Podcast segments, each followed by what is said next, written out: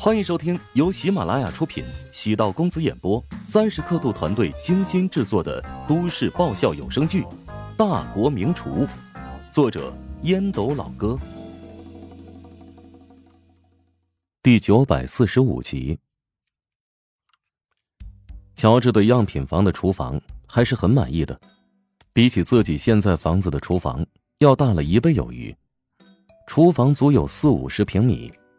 中间还有一张巨大的大理石面操作台，除此之外，油烟机、灶台、洗碗机、消毒柜、烤箱、微波炉、净水器，甚至是厨房垃圾破碎机，应有尽有。宽敞高档的空间设计，丰富科技的现代化设备，乔治觉得在这里生活应该会挺不错。房子还是挺不错的，只是需要全款。乔治如果不收购金林集团，还是可以拿下的，但现在嘛，手头有点紧。销售经理笑着说：“全款对乔先生您而言应该没什么太大的压力吧？您可是赫赫有名的年轻创业者。”销售经理话中没有任何挖苦的意思，乔治心虚，脸上带笑。按照道理，我现在还在奋斗的路上，不应该追求奢侈的生活。想买大点的房子改善一下，主要呢还是为了让家人方便一些。明白，要不我跟公司争取一下。说实话，像你这样的名人购买我们的房子，对提升小区的名气和品质大有好处。啊，那就麻烦你了。等宋乔治离开，销售经理找到了销售副总。刚刚才将乔治送走了，果然是越有钱的人越是抠门啊。一套别墅不就一千多万吗？乔治非要装穷，希望我们能给他破例，想要贷款购房。哟，你以为有钱的人钱是那么好忽悠的呀？乔治又不是暴发户，他这么年轻，能拥有几亿身家，那是靠着精明的头脑获得的。你以为他是傻子呀？房贷的利息是各种贷款中最低的，所以能贷款肯定要贷款呀。咱们的楼盘肯定很好卖，所以才推出全款拿房的政策。要为他改变策略吗？嗯，规则是要视情况而定的。只要乔治买了我们的房子，对外一宣传，原本一年才能卖完，现在半年就能卖完，迅速汇款，对公司而言是极有好处的。给乔治开个后门吧，允许他贷款买房。销售经理暗叹了口气，乔治的面子还真大。前几天集团一个领导的亲戚想在这边拿房。也是涉及到贷款政策，被销售副总一口拒绝了。乔治没想到，刚离开没多久，那个销售经理就给自己打电话。销售经理表示，自己跟上面费了九牛二虎之力，终于帮他申请通过了贷款买房的资格。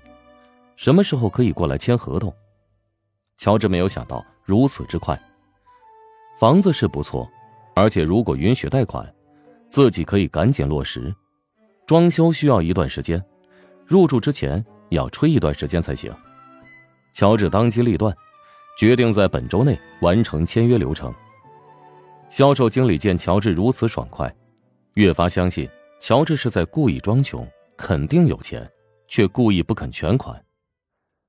当乔治驶出出口时，一辆改装过的银色面包车悄悄地跟在路虎车后，车的玻璃上贴上了颜色都非常深的膜。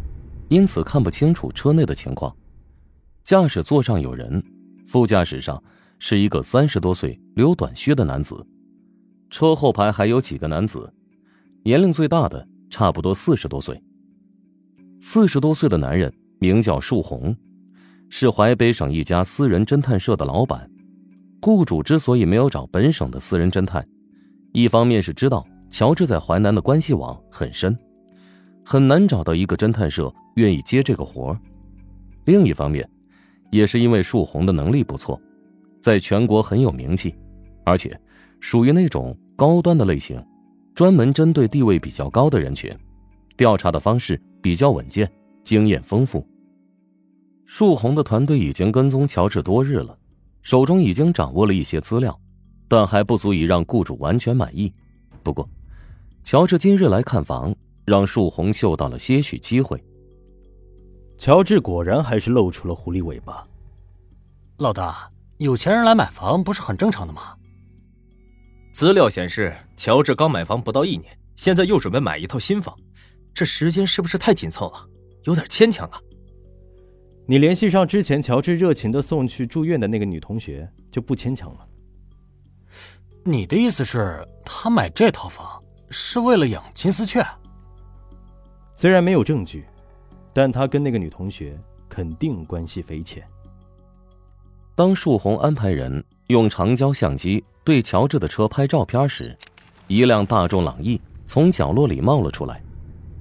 陶亮给胡展娇打了个电话：“焦哥，我发现有人好像故意跟踪乔老板。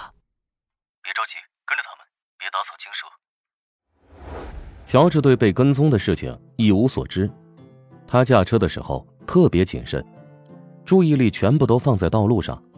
知道后面有一辆面包车，但不会分心思考，那辆面包车有没有问题。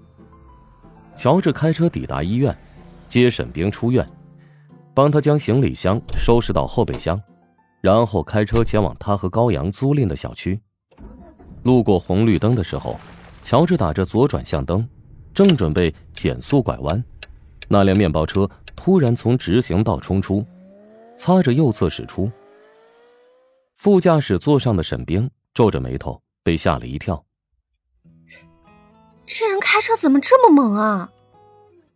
这点小事不值得生气，不开赌气车，否则容易出事故。